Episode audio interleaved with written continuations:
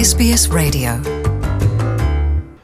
Olá, Luciana. Olá, rapaziada da Austrália. Vamos chegar aqui com as notícias do esporte brasileiro e eu vou abrir falando de uma história de uma família que, pelo jeito, nasceu para ter é, craques, grandes surfistas. É o caso da família Medina.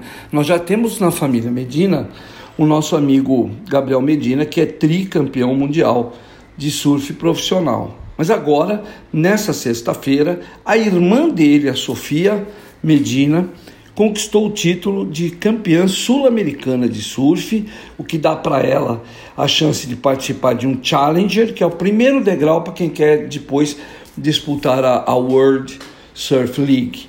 E a Sofia foi muito bem, passou para quartas de final de, um, de uma etapa chamada Layback Pro, numa praia aqui no Brasil, e o irmão estava lá torcendo por ela e tudo. E, enfim, temos mais, um, mais uma família, mais um integrante da família Medina brigando aí. Lembrando que o Gabriel Medina pediu para se afastar do circuito esse ano, precisando arrumar a cabeça e está fora, inclusive agora que vocês estão tendo aí na Austrália o, a, tradicional, a tradicional etapa de Bells Beach, mas ele não está, mas está torcendo pela irmã que é bem bacana, né? Outra informação de futebol brasileiro. Começa o Campeonato Brasileiro.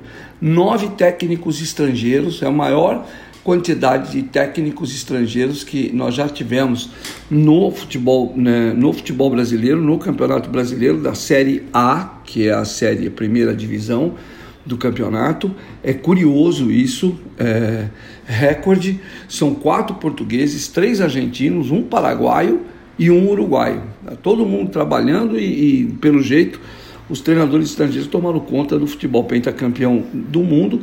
O campeonato começa com todo mundo de olho no Abel Ferreira, técnico do Palmeiras, que não para de ganhar títulos, já ganhou cinco títulos desde que chegou ao Palmeiras. Além dele, Uh, temos ali o Paulo Souza que está enfrentando uma crise brava no Flamengo, o Vitor Pereira que também não está indo muito bem, está enfrentando a cara da torcida. Aliás, ele conheceu a torcida do Corinthians pessoalmente nesse meio de semana. Torcedores da Gaviões da Fiel, que é a maior uniformizada, cerca de 10 pessoas, diretores, foram até o centro de treinamento, pediram uma reunião, intimaram, pediram mais raça, aquelas coisas que torcedor pede para pressionar porque como eles dizem, é no amor ou no terror, coisa fina. E depois eu vou contar para vocês a história do terror né, de torcedor de futebol. Mas enfim, começou o Campeonato Brasileiro, primeira divisão, 20 times participando. A rodada, a, a, primeira rodada já se iniciou nesse sábado. Nesse domingo nós temos um jogo entre o Coritiba, que voltou para a primeira divisão, enfrentando o Goiás. O Botafogo vai receber o Corinthians no Rio de Janeiro. No Atlético Mineiro terá o Internacional de Porto Alegre no Mineirão. Último ano que o Atlético Mineiro vai mandar seus jogos no estádio do Mineirão, em Belo Horizonte porque até o final do ano a sua arena vai estar construída lá na capital mineira e aí ele para de jogar nesse estádio, que é um estádio tradicionalíssimo lá do futebol mineiro. O Fortaleza vai receber o Cuiabá lá em Fortaleza e o Juventude no Rio Grande do Sul, outro time que subiu, aliás, que subiu não, que escapou de cair no ano passado, o Juventude vai encarar o Bragantino. Vários desses times estão envolvidos na Libertadores da América. Né? Tivemos a primeira rodada da Libertadores e o Palmeiras foi até a Venezuela venceu tranquilamente o Deportivo Tátira por 4 a 0, lidera o grupo A e vai receber agora no meio de semana o Independiente Petroleiro, time da Bolívia, que é inclusive presidido por uma mulher muito legal e é um time meio surpreendente. Vamos ver é que normalmente time boliviano quando sai da altitude de La Paz, de de Ururo, esses lugares assim que são bem altos lá, eles perdem muito a força. Mas vamos ver como é que sai aí o time do Independiente Petroleiro contra o Palmeiras, que é o bicampeão da Libertadores.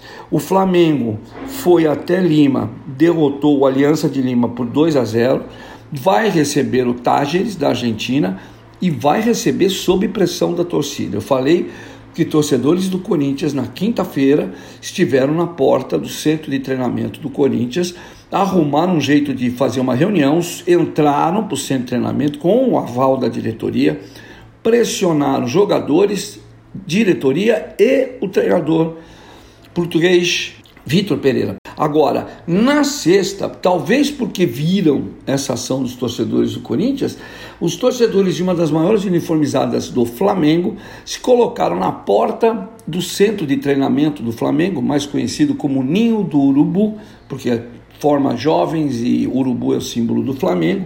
Então, ninho do urubu, todo mundo na porta, cada jogador que entrava, o carro não conseguia andar, ele cercava o carro, davam tapas no carro e ficavam pedindo raça e vontade para um time que estreou com vitória, mas não jogou bem.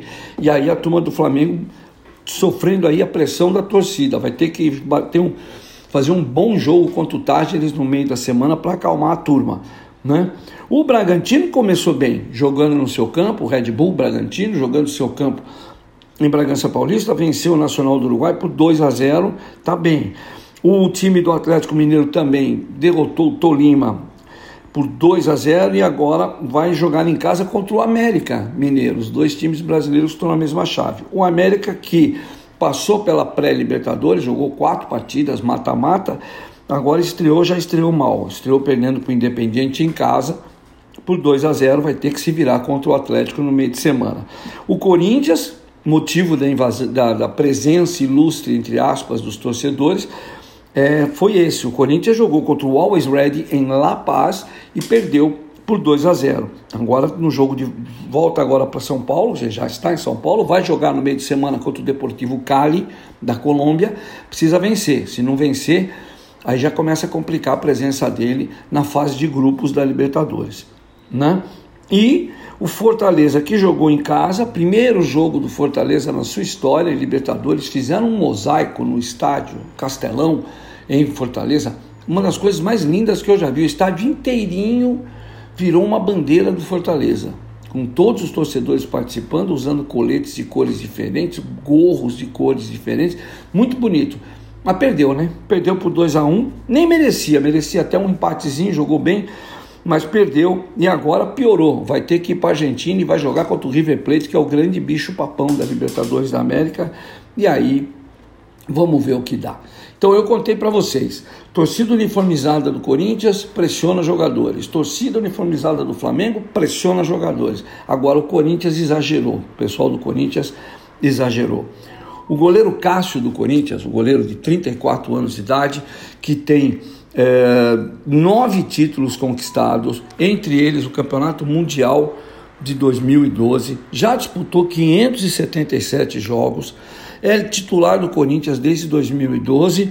Em dezembro de 2024, ele é, em 2024 ele tem um contrato que vai se expirar mas até lá quase que ele não chega. Por quê? Porque nessa semana ele, o goleiro Cássio, a esposa e até o personal trainer da esposa começaram a receber avisos no, nas mídias sociais de um, de um perfil chamado Sheik Caçador ameaçando de morte, ameaçando de que ameaçando o Cássio de que iriam agredir o Cássio se ele não fosse embora do Corinthians, ameaçando até o personal trainer, mandaram para ele uma foto com a camisa do Corinthians e um revólver, negócio assustador. O que aconteceu nessa quinta-feira? O Cássio, a esposa, foram prestar queixa numa delegacia, que é a Delegacia de Repressão de Delitos de Intolerância. Eles colocaram, a polícia colocou os técnicos da área de TI, pra, de inteligência artificial, para procurar o que é que estava acontecendo, e aí já prenderam, já prenderam não, já identificaram e chamaram para a delegacia seis dos sete torcedores envolvidos nessas ameaças, que não se limitaram apenas ao Cássio. Eles também ameaçaram o zagueiro Gil, o meia William e até o presidente do Corinthians, William Monteiro Alves. Para mostrar que não é brincadeira, todos eles entraram com queixa-crime e agora esses torcedores vão ter problemas. E vão ter problemas porque eles se identificaram como sendo integrantes da Gaviões da Fiel, que é hoje uma escola de samba e a maior torcida organizada do Corinthians.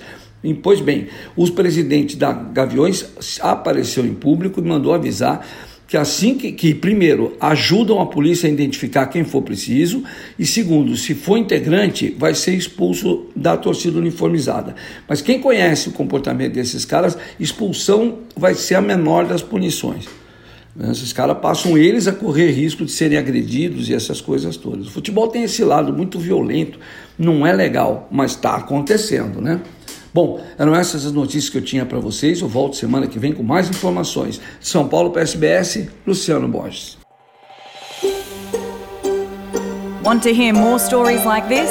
Listen on Apple Podcasts, Google Podcasts, Spotify, or wherever you get your podcasts from.